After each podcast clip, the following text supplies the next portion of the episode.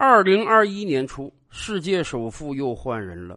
马斯克凭借着特斯拉股票在一年之内十倍的暴涨，终于登顶了世界首富。谁能想到，在二零二零年初，身价只有几百亿美元的马斯克，会在一年之内财富暴涨如此之多呢？以前我们就跟大家聊过，马斯克成为世界首富，他绝对要感谢中国。正是因为中国上海特斯拉超级工厂的建成并投产，使得特斯拉的产能急剧扩张，才把它送上了世界首富的位置。过去这些年来，特斯拉一直受困于产能啊，手里拿到大笔订单，你就是生产不出来这么多车辆。当然，资本市场是无法看好你的，甚至两三年前，特斯拉都走到了破产边缘。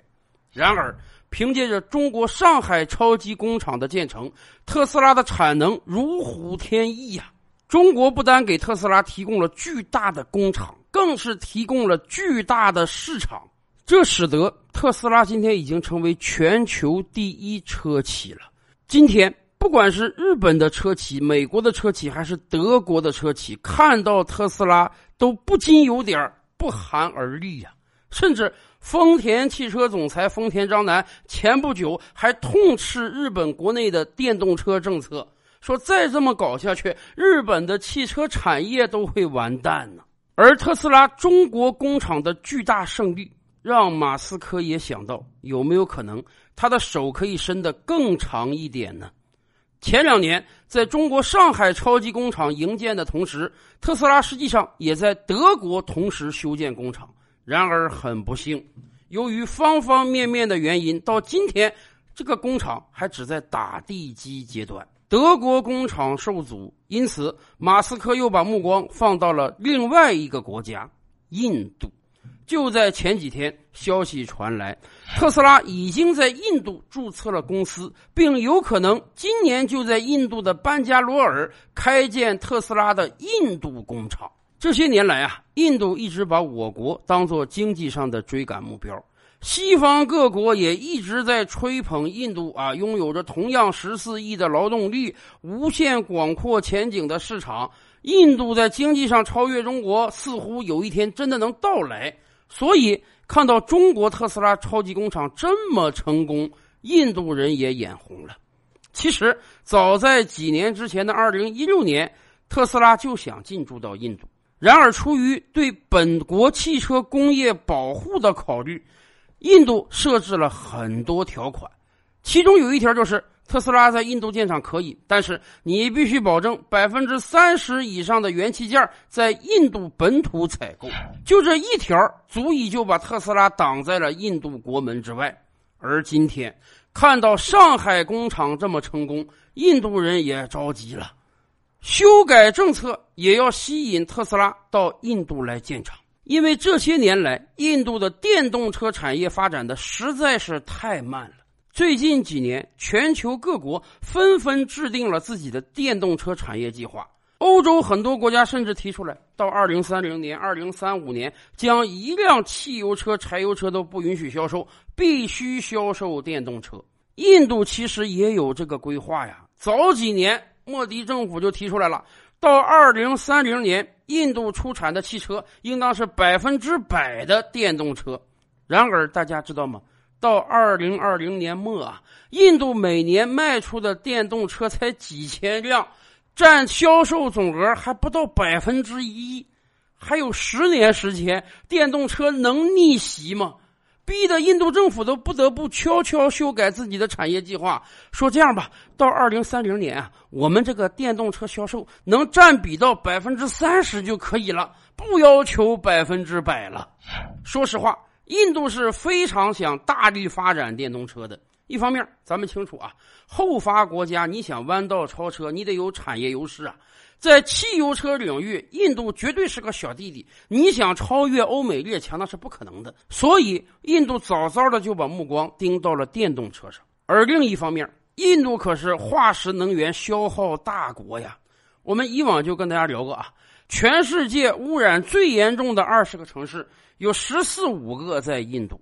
咱们以往说这个报表啊是这个 PM 二点五指数超过五百，现在中国很少有城市能达到爆表的状态了。而印度的报表是超过九百九十九，几乎随时随地打开印度气象报告都能找到几个爆表的城市。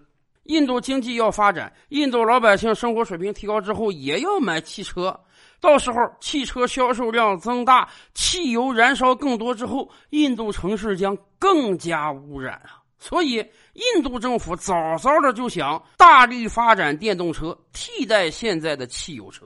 而如果能把特斯拉引进来啊，既可以发展本国的电动车产业，又可以减少污染，这确实是一举两得的好事情。而对于马斯克来讲，我们以往就跟大家聊过。他的志向可不是简单的说我要造一款汽车卖遍全球。马斯克造电动车的根本目的是他要通过电动车的发展引进他的能源替代计划，未来让更清洁的能源代替现在的化石燃料。所以，马斯克一定要把车造得很便宜，让更多的人能够买得起一辆特斯拉车。所以。拥有十四亿人口的印度市场也是马斯克极为看重的，而且印度市场有个特点，那就是关税特别高。比如说，今天一辆 Model 三大概在中国市场也就卖个四万美元左右啊，二十多万人民币。同样的这辆电车，如果直接进口到印度，对不起，加上高额的关税之后，在印度市场恐怕要卖八万美元以上，超过五十万人民币呀！要知道，印度老百姓的可支配收入还是很低的，印度的人均 GDP 在二零二零年末连我国的六分之一都没有了。一辆 Model 三在我国恐怕是中产阶级就可以买得起的车，而在印度。那简直就是奢侈品了！这么高昂的价格，也难怪特斯拉在印度根本没法卖啊！所以，如果想抢占这个大市场，就必须在印度本土设厂，规避掉关税，才能以比较低廉的价格售卖特斯拉的电车。因此，双方一拍即合，很有可能在今年特斯拉印度工厂就开建了。对于特斯拉来讲，印度工厂如果能顺利投产，那么真的他就站到了全球汽车产业的高峰。然而，我们有时候也真的是替马斯克捏一把汗呢。特斯拉在中国上海工厂非常成功，然而几乎同时起步的德国工厂到今天还只是一片荒凉。是的，不是每一个国家都有这么强大的工业生产能力的。今天。德国工厂由于方方面面的原因不能顺利投产，那么印度就能吗？以往我们就跟大家讲啊，早几年间啊，日本企业取得了印度高铁的修建权，几年过去了，这个高铁还只是停留在征地阶段。当时我们就说啊，日本给印度修高铁还指不准谁坑了谁呢。而过去两年，苹果也觉得只把工厂放在中国似乎不太稳妥，他们想寻找那些生产价格更便宜的地方，于是苹果也把若干的生产线迁到了印度。然而，去年年底不就爆发一个新闻吗？给苹果代工的伟创在印度的工厂就遭到了打砸抢的待遇。对于一个现代化工厂来讲，他要考虑的不光是当地的优惠政策。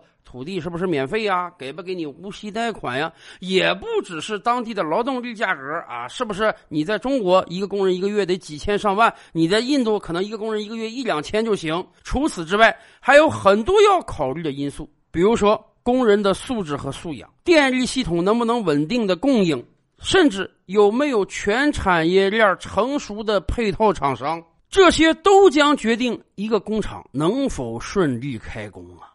一年之前，上海特斯拉工厂的建成，让马斯克见证了什么叫做中国速度。我们以往就讲，这才是实打实的世界第八大奇迹。然而，未来印度也能还马斯克一个惊喜吗？照吕拍案，本回书着落在此。欲知大千世界尚有何等惊奇，自然是且听下回分解。